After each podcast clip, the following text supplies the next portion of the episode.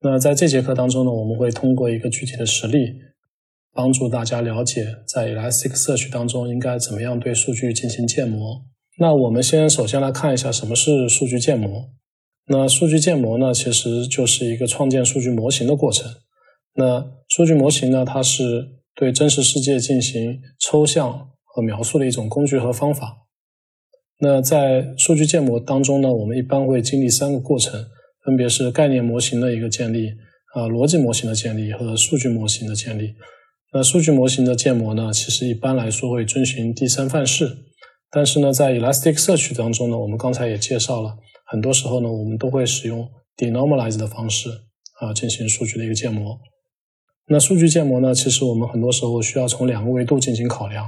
一个维度呢，就是功能上的需求。那你所设计出来的这个模型是否能满足你的功能的需要？比如说，你需要去考虑这个字段是不是呃需要被搜索？比如说，你需要去考虑这个字段是否能够被聚合？那同时，你还需要去考虑这个模型在这个性能方面能不能满足你最后的业务上的一个需要。比如说，你需要去考虑这个主分片数应该设置成多少。比如说，你需要去考虑这个呃字段呢是否需要啊存储在这个磁盘上。那我们先来看一看怎么样对这个 ES 的这个字段进行一个建模。那简单来说，我们其实可以把这个建模的过程呢分成这么四个大部分去考虑。首先呢，我们需要去确定这个字段那个类型。第二个部分呢，你需要去考虑这个你的这个字段呢是否需要被做一个全文的搜索。第三个部分呢，你需要去考虑这个字段是不是需要被做一个聚合的分析，是否呢需要满足一个排序。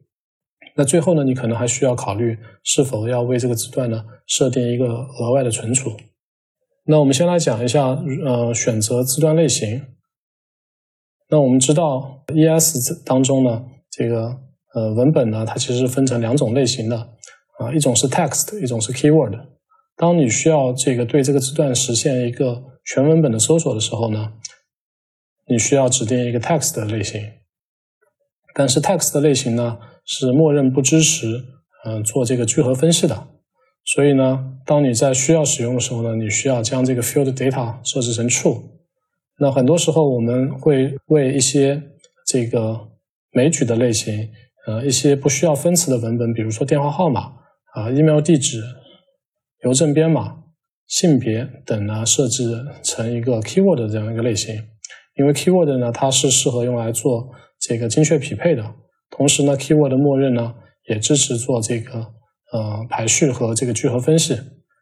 那 ES 在默认的情况下呢，它会为一个文本呢设置一个多字段的类型，呃，也就是说，默认呢它会给它设置成 text，同时呢设置一个 keyword 的名字的一个子字段，然后这个子字段呢这个类型呢设置成 keyword。那当我们在处理这个呃人类语言的时候呢，我们也可以呃通过增加子字段，并设置成这个呃 text 的类型，然后为这些呃子字段呢设置不同的这个分词器。以最后达到提高这个搜索体验的一个最终的目的。那我们先来看一下结构化数据。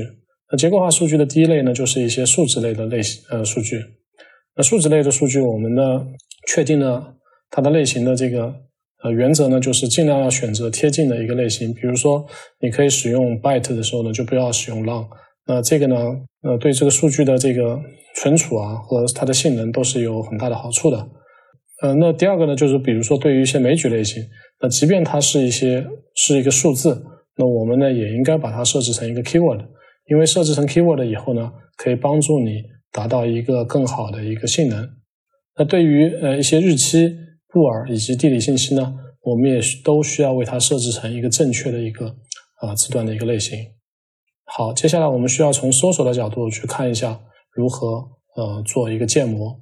啊，如果你不需要去做一个呃检索呢，你就应该把这个 index 设置成 false。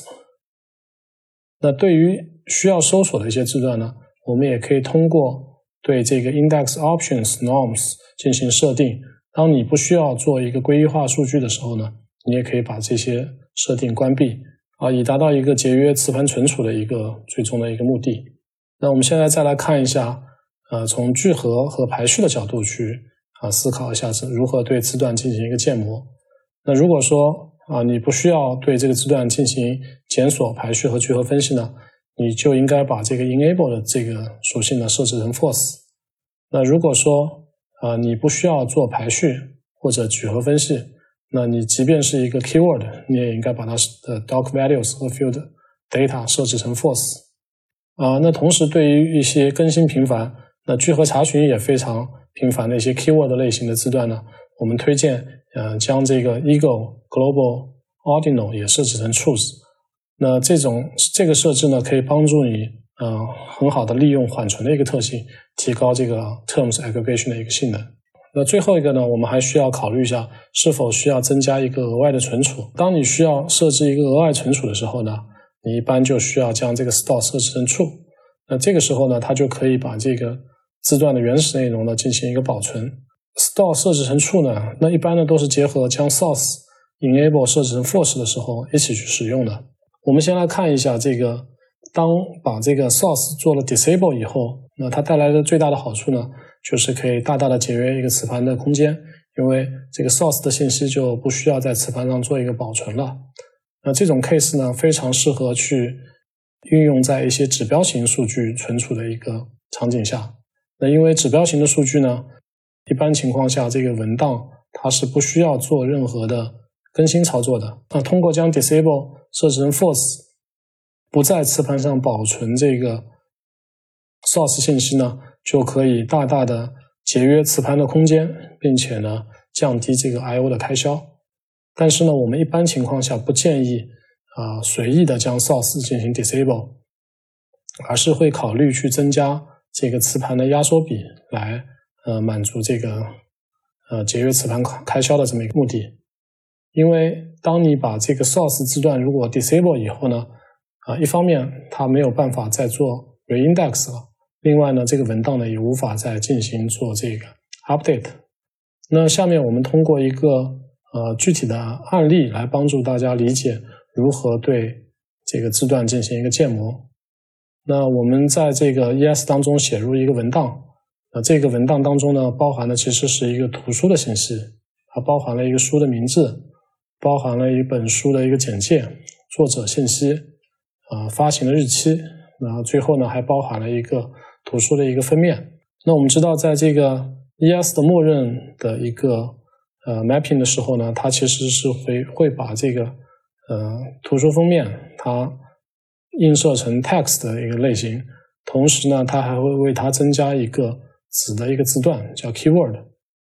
那我们首先可以对这个 cover URL 做一个优化，那将它把这个 index 设置成 false。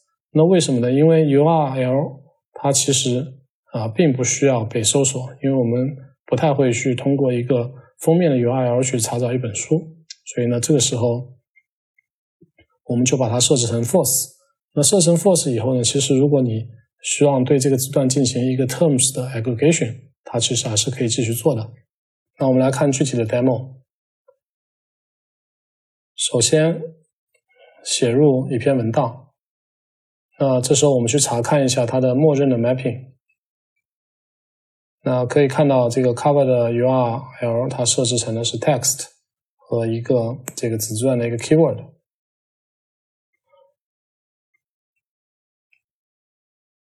那我们可以对这个字段进行一些优化。那通过将这个 URL cover URL 设置成这个 index 设置成 false，那这个字段呢就不会再被搜索了。设置完以后呢，我们尝试的对这个字段进行。一个搜索，我们可以看到这个报了一个错。那因为呢，这个搜索呢并不能在这个 cover URL 上执行了，因为呢，它这个数据呢没有被这个 index。那当我们尝试着对这个 cover URL 再做一个 aggregation 呢，我们发现，嗯，这个 aggregation 还是可以嗯正常的执行的。所以通过呃这一次的这个优化呢，我们其实可以。避免在这个 cover URL 上对数据呢做一个 index。那我们下面继续来看一下这个例子。那现在呢，我们其实呃引入了一个新的需求，我们需要为这个图书增加一个新的字段。那这个字段呢，其实是整本书的一个内容，是一本书的 content。那同时呢，我们要求这本书的这个呃内容呢是需要呃能够被搜索，同时呢支持高亮的显示。那这个新的需求的引入呢，会导致这个 source 的文件变得非常的大，因为整本书的内容它包含的内容是非常的多的。那我们虽然在之前学过这个 source filtering 这个这样的一个呃 ES 支持的一个特性，但其实 source filtering 呢，它只是嗯将这个结果传输给客户端的时候进行的一个过滤，它可以降低这个 ES 和客户端之间的一个数据的一个传输。但是呢，我们在做内部做这个查询 queries and fetch 的时候呢，ES 节点呢，它还是会传输这个 source 当中的所有数据的。那我们怎么样才可以做一个优化？嗯，避免这个大量的一个存储，以及避免这个呃数据在网络间传输的一个这个开销。那解决的办法呢，其实就是可以把这个 source 的字段呢设置成 disable，同时呢，我们需要将每个字段的 store 呢设置成 true，因为这样呢，呃，这个数据呢才能额外的被存储在这个 ES 当中。那通过不保存这个 source 呢，我们就可以解决了这个呃数据在网络之间传输的过大的一个问题。好，现在我们来看一下具体的那个例子。那我们重新去设定这个 book 的这个 mapping 文件。那通过将这个 source 的 enable 设置成 false，同时呢，对对所有需要呃看到数据的这个字段呢，设置成 store，设置成 true。我们来运行一下这个 mapping，好，执行成功。那这个时候呢，我们在尝试尝试着往 ES 当中写入一本书的信息。那这个当中呢，包含了这个新的 content。好，执行成功。那这时候我们尝试着对这个数据再做一次检索，我们就可以发现，哎，虽然它找到了这个。一个结果，但是呢，在这个 hit hits 的这个结果当中呢，source 的这个字段呢，其实是看不到了。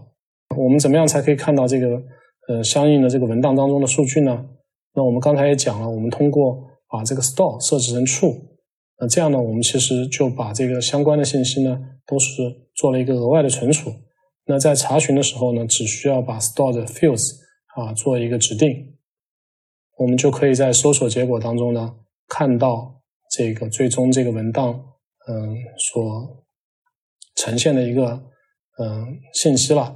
那同时呢，我们也可以看到，在这个 highlight 当中呢，我们也查到了这个文档的一些高亮的显示的一个信息。呃，对字段的 mapping 的设定呢的一些详细的信息呢，我们可以通过这个 API 啊来做一个呃深度的一个了解。那在之前的课程当中呢，我们其实还学习了一些。啊，相应的 API，那这些 API 呢，也都是可以啊帮助你更好的去做这个呃数据建模的。比如说，我们学习了这个 Index 的 Template，它可以帮助你在这个呃符合相应的这个规则的 Template 上自动的去做一些设定。那你也可以去使用这个 Dynamic Template。那你这样的话呢，在一个具体的一个 Template 上呢，有新的字段。进来的时候呢，它就可以被映射成你所期望的一个正确的类型。那另外呢，我们也通过之前的学习了解到，这个很多时候我们会需要对这个生产环境当中的一些索引去做一个重建。那如果说我们可以通过使用 index alias 的这样的技术，那在这个数据重建的过程当中，我们只需要在最后将这个 index alias 指向被重建过的，或者说是被修改过。字段的一些类型的这个索引啊，就可以实现一个无缝的一个升级了。啊，那在这节课当中呢，我们学习了 Elasticsearch 啊数据建模的一个重要性。那我们也学习了这个建模呃的时候所需要考察的一些点。那通过了一个具体的实例，学习了怎么样结合实际的需求，对这个数据模型做出一个合理的一个建模。